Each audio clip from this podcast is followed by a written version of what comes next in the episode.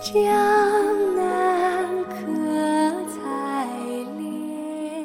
大家好，欢迎大家收听 FM 五九零二四飞行员舒克的飞行广播，我是你们的主播舒克。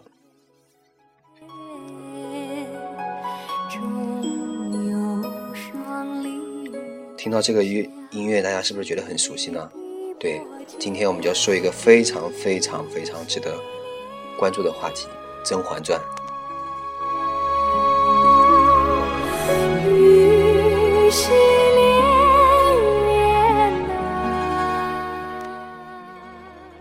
甄嬛传》呢，它的收视率非常非常好。这部电视剧呢，从地方台上海台开始播，然后播到以后呢，各个电视台开始频繁的播这电视剧。这个电视剧也是目前为止啊，我看的我本人看的这个，呃，这个清宫戏里面最长的一部电视剧，它总共有七十六集，确实非常长。《甄嬛传》呢，我们要一点点分开来说。呃，《甄嬛传》最早是在新浪博客里面连载的网上小说，停停写写，断断续续，持续写了近四年。作者是琉璃子，是一个大学生啊。然后作者也从一个大学生毕业以后进入社会工作，所以当中的很多部分呢，穿插着作者对于自身生活改变的领悟。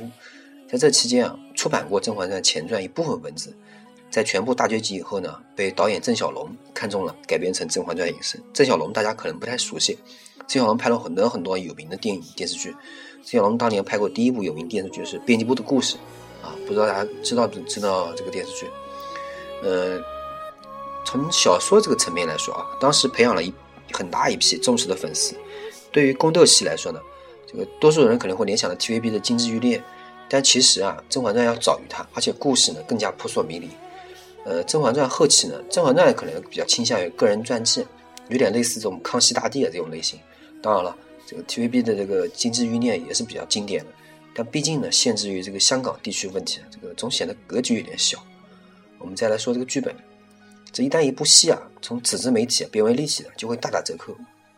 到目前为止，我没有看到一部戏能够超越小说原著，能带给读者的那种意境的。《步步惊心》又可以算是一部，呃，其他的小说电影呢，觉得还是差了一口气。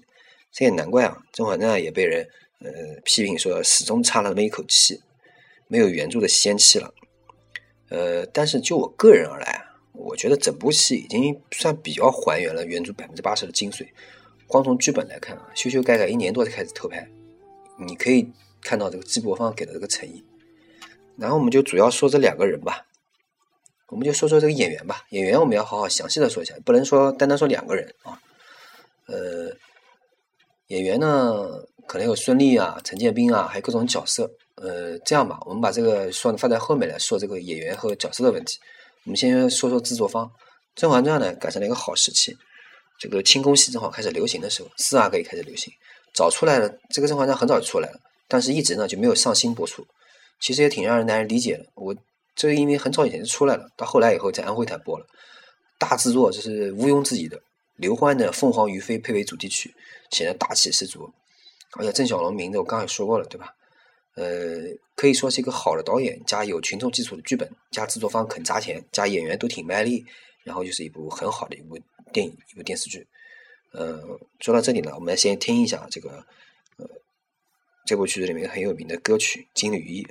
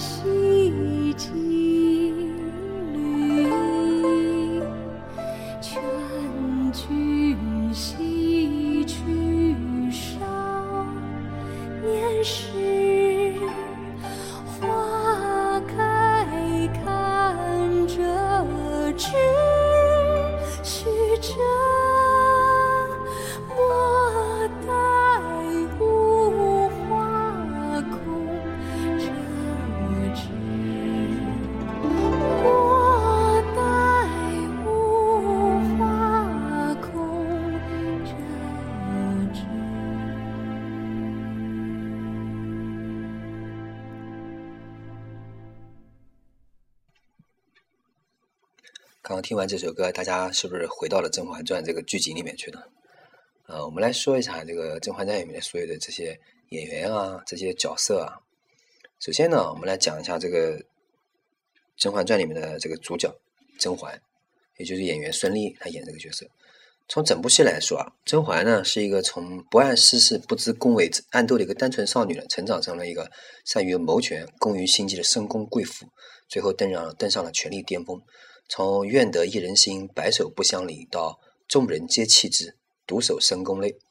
孙俪呢，确实可以说演的相当不错。第一次演古装戏啊，就跳如此大梁，还能有此如此表现，她也算表现的非常不错了。一开始啊，人家大家都很质疑她是否能演出这种甄嬛从少女啊到贵妃啊这种气场的转变。但从最终呈现的作品来看呢，应该说是非常不错的。而且甄嬛这个这个《甄嬛传》这个剧本呢，可以说是。呃，她有点类似于所有的言情剧的女主角，美貌、善良、聪慧、琴棋书画样样精通，集万千宠爱于一身，多少形容词用在她身上都是贴切的。剧里出现的三个主人公呢，都深深的爱着女主角甄嬛。一人之下，万人之上的皇帝雍正，温和谦卑的太医温实初，潇洒不羁又温文尔雅的果郡王永礼，真正是如花美眷，坐享其人之福啊！女主角对三人的这个感情呢，也有所区别。对雍正呢是少女时期的崇敬和仰慕，对温实初呢是亲如手足的兄妹之情，对永礼呢则是愿得一人心，白头不相离的心之所向。甄嬛从一个天真的秀女啊，逐渐成长为万人敬仰的圣母皇太后，在中间走过的路呢，经历的这个坎坷和困苦，实不如与外人道也。这样一个几乎无所不能的女主角，即使面临千钧一发的困境呢，其实我们都不用太担心她是否会丧命。甄嬛每每这个穷途末路之时呢，呃，我们都知道她一定会逢凶化吉。你看，连被废位赶到宫外宫刑都能再赢回来，还有什么困难的难倒我们的这个女主角？所以啊，片子从头到尾看下来，我觉得很感动的地方有感动的地方有很多，比如甄嬛告别父母去选秀女，甄嬛第一次怀孕却小产，刘珠为跟甄嬛而死，槿汐为使甄嬛回宫啊而去找这个苏公公。温实初呢，对甄嬛十年如一日的守护；永礼为甄嬛退烧儿，反而就选择躺在这个雪中。眉庄临死前和这个甄嬛啊，有一番的真情流露。呃，永礼为保保住甄嬛，牺牲自己，就像我们以前看电视剧《士兵突击》里面，千万人的牺牲成就了一个许三多，在《甄嬛传》里面，只是千万人的死成就了一个甄嬛。我们再来说一下别的这个人物形象，呃，我们来说一下这个锦溪。锦溪啊，她在这个《甄嬛传》里面会发现，你她无论遇到什么事情，锦溪总能沉住气，性子非常柔软，而且还体贴入微。呃，从他嘴里说出的话呢，总那么贴心。甄嬛在哪里，他就在哪里。为了组织的前程呢，他可以把自己的幸福交出去。看到呢，他为甄嬛去求苏公公那个场景的时候啊，呃，甄嬛。嗯，很多人看到了，可能觉得真很心疼。后来槿汐呢被关到慎刑司，甄嬛呢前去探望，槿汐对甄嬛说：“啊，为保全这个甄嬛，牺牲她的性命都不要紧，让身怀六甲的甄嬛好好照顾自己，别惦记着她。”嗯，很多我的很多朋友看到这地方都开始哭泣。我当时觉得，真的，呃，没有槿汐呢，就没有走上这个复仇之路的甄嬛，也就没有之后的一家团聚和荣华富贵。不过也幸好了，这个苏公公对槿汐啊相当的尊敬和爱护。若是变遇上个心理变态的太监，这个槿汐的后半生将惨不忍睹。呃，我们接着来说这个沈眉庄。眉庄这个名字啊，啊名字很好听，我想起了，到我让我想起了《秦淮八艳》里面的顾恒波。顾恒波字眉生，这个古人起名啊，都是大智若愚，信手拈来的字一凑，就是一个意境非凡的好名字。眉庄是个端庄得体的女人，恰如她的名字。他的心里爱着温实初，却一直隐忍，羞于告知。他知道，呃，温实初这个心里面只有甄嬛，自己呢是因为与甄嬛的姐妹情，才被温实初细心照顾着。在一次这个酒醉之后啊，他与心爱的温实初终于，啊，呃，这个这个这个怎么怎么了，对吧？然后怀上了温实初的孩子。呃，可怜的眉庄呢，这个生下女儿的时候呢，雪崩而死。临死前呢，听到温实初的一番诉衷肠，也算是无憾了吧。因为温叔叔的一片冰心在玉壶啊，眉庄也算是不枉此生。咱们接着来说一下那个刘珠。刘珠这个小姑娘呢，呃，她口齿伶俐，性格直爽，呃，还是很好的。比起浣碧的小家子气呢，刘珠呢显得心底无私。她为了给禁诅中的甄嬛请太医啊，竟一股劲儿撞向侍卫的刀下，这样壮烈的举动呢，自私的浣碧是绝对做不到的。呃，浣甄嬛身边两个丫头呢，刘珠还是挺让我喜还敬佩的。呃，浣碧呢，我却不太喜欢她，因为刘珠是一个大公无私、忠心护主，但是一个呢却狐媚心计、自私自利。尽管呃，浣碧在这个甄嬛出宫修行的时候，人陪陪在甄嬛身边伺候，那我觉得这个浣碧这么好的名字，还是用在她身上还是亏了。呃，咱们来接着说一下叶澜依。叶澜依呢，她性子孤傲。不随意与人亲近，作风呢更是不拘小节，随心所欲。只因为永礼救了他，他就将自己的心呢托付给只爱这个甄嬛的永礼。平时不苟言笑的他呢，只有提到永礼才会露出温柔的笑容。呃，叶澜依呢，他因为他有个高贵的品格，他保护着甄嬛和呃永里的孩子。虽然羡慕甄嬛得到他一辈子想要却得不到的爱呢，却丝毫没有歹意，只因为这是永里爱的人。这是永礼的骨肉，为了给永礼报仇呢，他一改往日的这个桀骜不驯，设法将雍正控制在自己的手中。到最后呢，用金丹迷药，使得雍正慢性中毒，虚脱而死。雍正一死呢，他就完成了自己的使命。永礼走了呢，他的心也死了。既然已经替永礼报了仇，在这世上他就再也没有留恋了。比起同样喜欢永礼的孟静娴呢和浣碧呢，他的爱呢显得无私和纯粹。孟静娴为了得到永礼啊，巩固地位，不需不惜呢用酒来灌醉永礼。做出此等下三滥的事呢？而浣碧呢，为了和永礼相长相厮守呢，也是费尽了心思。只有叶澜依丝毫不计较名分，甚至不介意他是否喜欢他，不介意他心里爱着别人。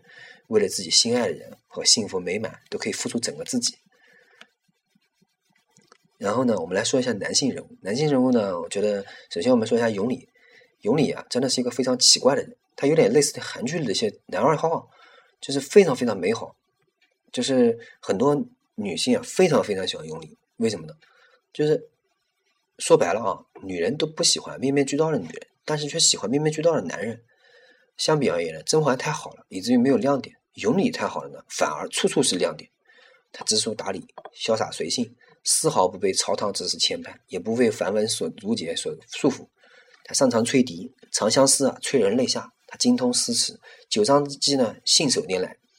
他永远出现在甄嬛最需要帮助的时候，除非他做再多事情也甘之若饴，啊，呃，尽管我也我们很多人可能知道，但是就是这种长得帅又有文化又有才又爱美人又不爱江山的呢，只出现在这个小说里面。但是很多女人特别特别喜欢这样的男人，啊，接着说完了永礼，接着我们说温实初。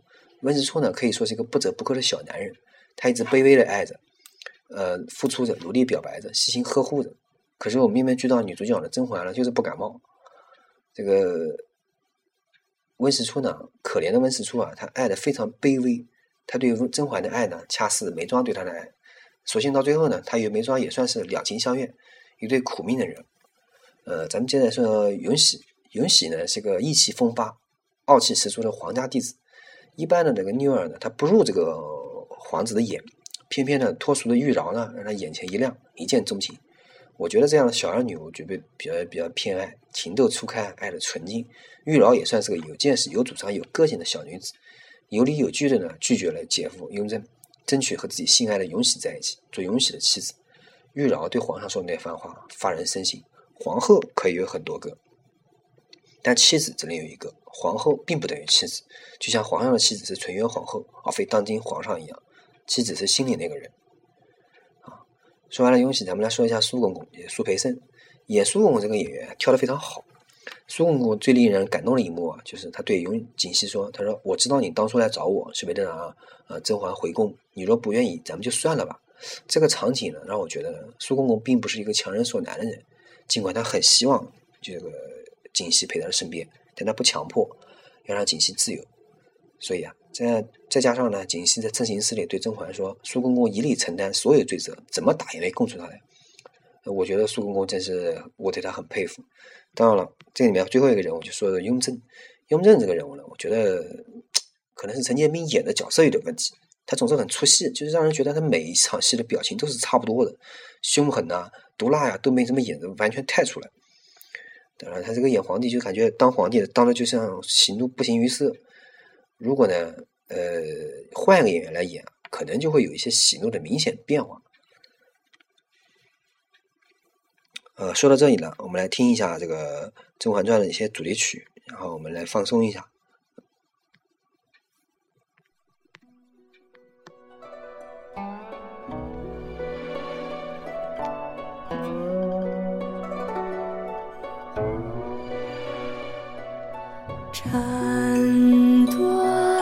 情丝心犹乱，千头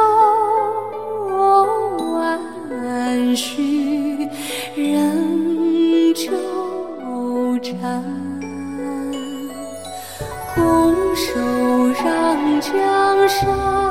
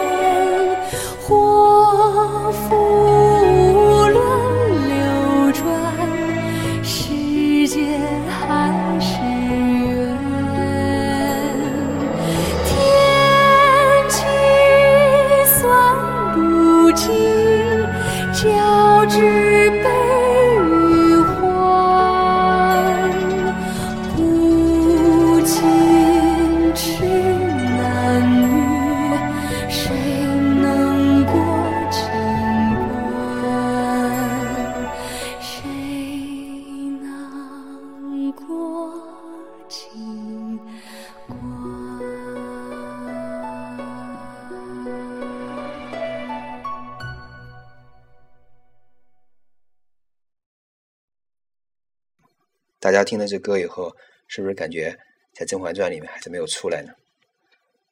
咱们来说一下这个《甄嬛传》里面几个罪。《甄嬛传》里面，我们首先看一个第一个人啊，我们说一下最猖狂的《甄嬛传》里面的人，大家有没有猜到是谁啊？啊，我们说一下是妙音娘子，不知道大家知道，《红楼梦》里面曾经说过迎春的，迎春有句判词啊，说“仔细中山狼，得志便猖狂”。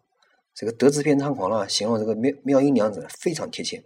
于是啊，不过是在倚梅园听到了这个甄嬛与皇上的对话，答出了这个“逆风如解意，容易莫摧残”这个诗句呢，因此就被封为官女子。麻雀变疯狂，从此就个变猖狂起来了。他永远就是个炮灰，实际上说的。他的原因这一番很猖狂。他做了皇上的奴女人之后呢，他打骂奴才。他似乎忘了，他不也是个宫女吗？得罪太监也就算了，他连皇上身边的太监都敢得罪，妃嫔等级并不算高。他估计心中这么想：以老娘这么好的声音啊，皇上肯定是宠爱的，封妃是早晚的事。他选了华妃党，可是华妃党的人呢，一般不咬人的狗才是好狗，丽嫔进冷宫了，偏个文文静静的曹贵人呢，才是个人才。为飞扬跋扈的人做挡箭牌，你自己也是一种人，结尾肯定是败的一败涂地。咱们接着来说这个最牛的人是谁？最牛的人是华妃啊，蛇蝎美人，这个沉吟伶俐，败于爱情。她倒是很像《红楼梦》里的红王熙凤，未见其人，先闻其声。叫尹姑姑呢去甄嬛家给甄嬛和呃其他人做这个教习礼仪的时候呢，甄嬛就说：“听说当今最得宠的是华妃娘娘。”可见她在宫里的名气是很大的，她的威严也是人人所知道的。她更是在后宫嫔妃里面是一个不好惹的角色。年羹尧呢，其实手中差不多应该掌握这个皇上的半壁江山。皇上仰让着年羹尧，赫赫战功，才得以安抚朝政。年家的势力不可小觑，华妃呢又是绝色，愈发的恃宠而骄。啊，又有呢，她是年羹尧的妹妹，从小必定是锦衣玉食，马虎不得的，骨子里就有那种大小姐的脾气。只要敢跟我争宠的女人，就都得死。但是呢，皇上为了年羹尧这一位重要将军呢，表面上安抚着华妃，暗地里却使华欢宜香，导致她不孕。我们于事无争的这个端娘娘也不得不成为这个与皇上对付华妃的一枚棋子。华妃呢是很爱皇上的，试问哪一个女人能够忍受自己心爱的男人对自己如此呢？真残忍呐！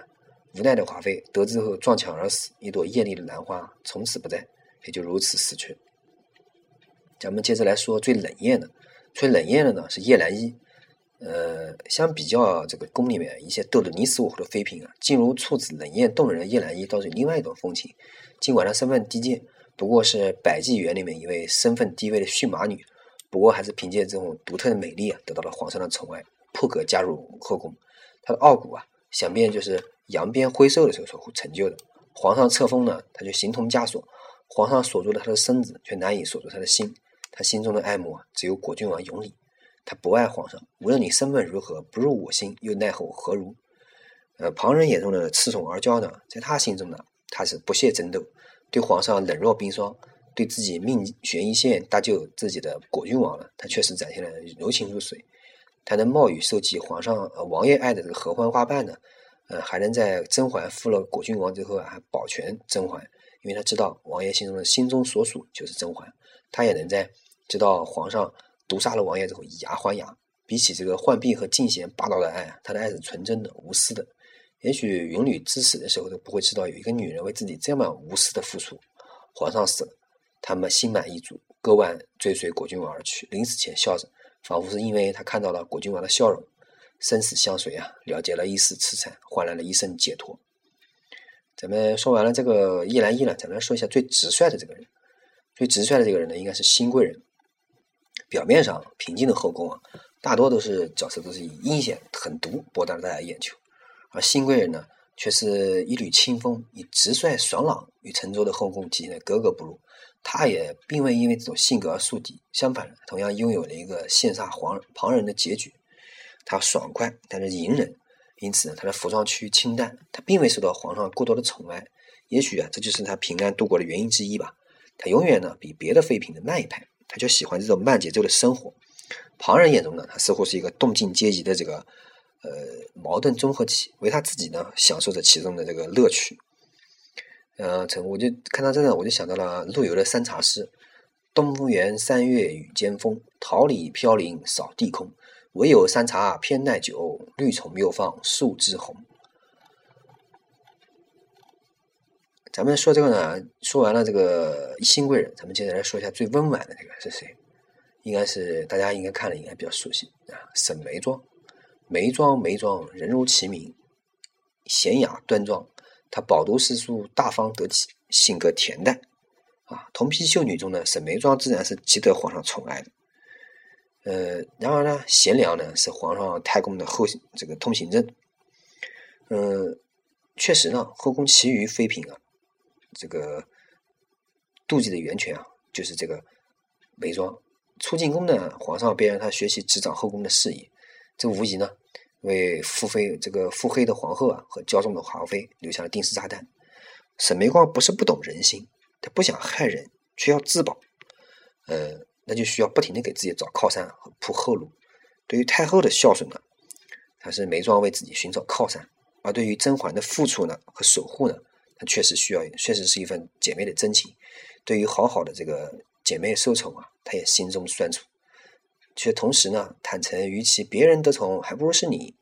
虽然眉庄爱过了两个男人啊，对甄嬛倾心，但眉庄至死呢都在甄嬛身边，成为甄嬛党的最大助手。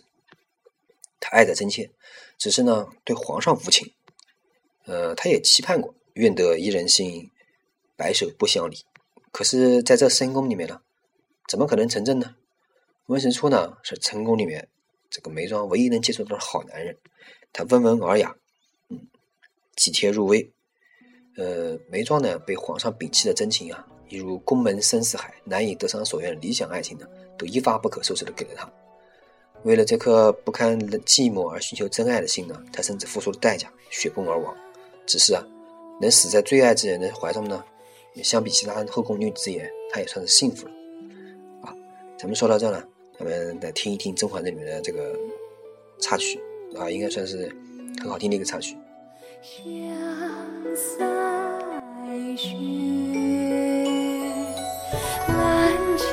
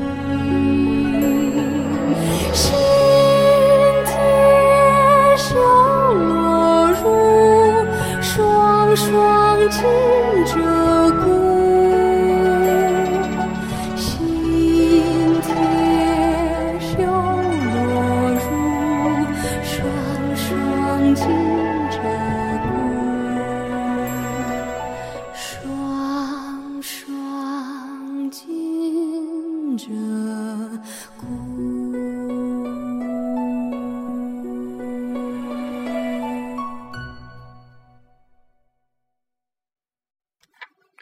我们接着来说一下啊，呃，这个电视剧里面最天真的呢，大家应该猜得到，纯常在啊后宫这个家庭里面，是一个人性的舞台，他单纯天真，更是一个小吃货，他可爱，可爱的让大家都觉得非常的有点像萌妹子，对吧？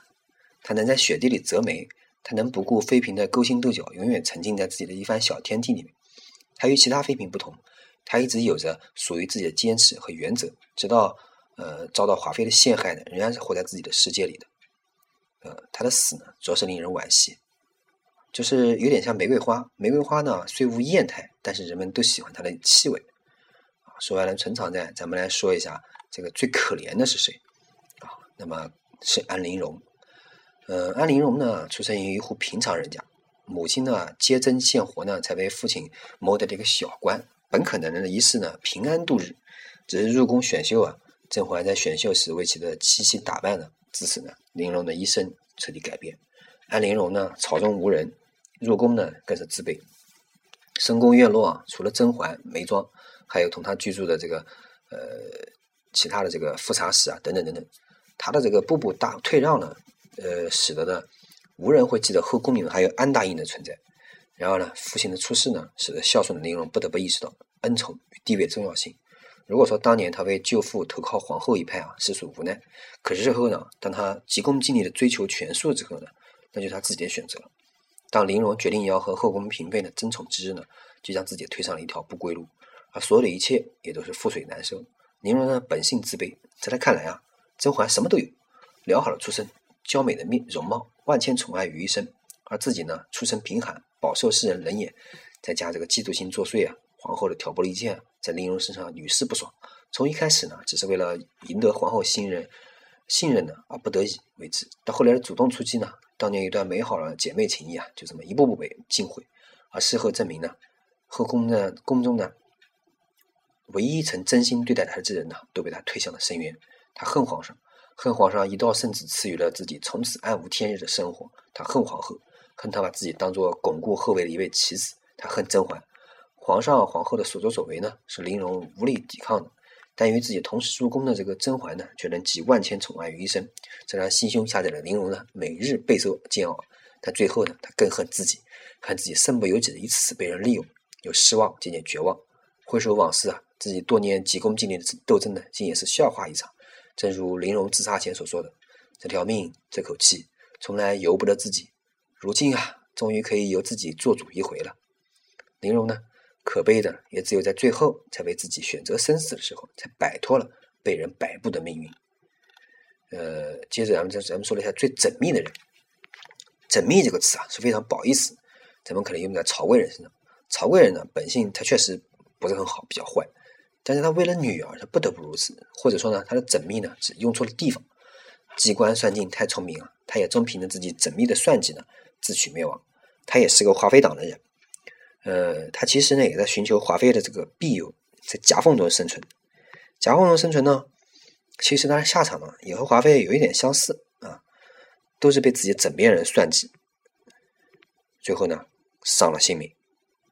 也许此生呢，最大的遗憾就是不能陪他的温宜一起长大。接着，咱们再来说一下最睿智的人，那谁呢？哎，对，端妃。与其说端妃呢是与世无争的，不如说是冷静睿智。端妃呢，就像一位隐士高人，虽然离群所居啊，隐而不出，但心如明镜，外界之事呢，难逃其耳目。沉稳睿智，颇得皇后敬重，知人善任。第一次看见甄嬛啊，就觉得甄嬛酷似纯元皇后，于是屡次呢，在甄嬛困惑的时候给予点拨，令其豁然开朗。端妃呢，似乎达到了这个手中无招，心中有招的境界，往往几句话就可以化解一场危机。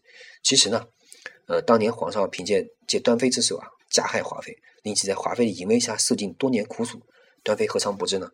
可为何不恨不怨，甘心受难？只有心中明白，怨有何意？只会徒遭其害。不如韬光养晦，暂避锋芒。皇上驾崩之后啊，甄嬛得成正果，关端妃呢故技重施，功成身退。明德失，知进退，智者就应该这样。好，说到这里，咱们来听一下这个片尾曲啊，感受一下《甄嬛传》。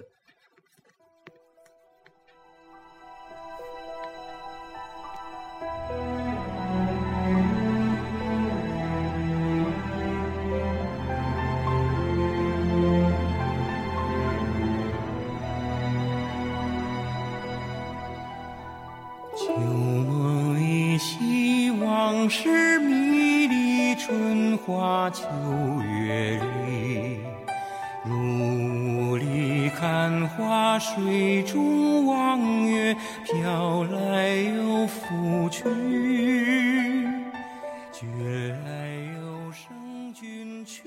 今天就让我们在这个刘欢的歌声里面结束这个《甄嬛传》的评价啊！希望大家呢，欢迎喜欢我的这个 FM 五九零二四，欢迎大家关注我的微信、微博、QQ，还有苹果 Podcast。我是你的主播舒克，再见。有个带影有心带相惜，望长相思，望长相守，却空留情于地。一情相悦，一心相许，一生相偎，缘无相忘，恩无相负，又奈何恨？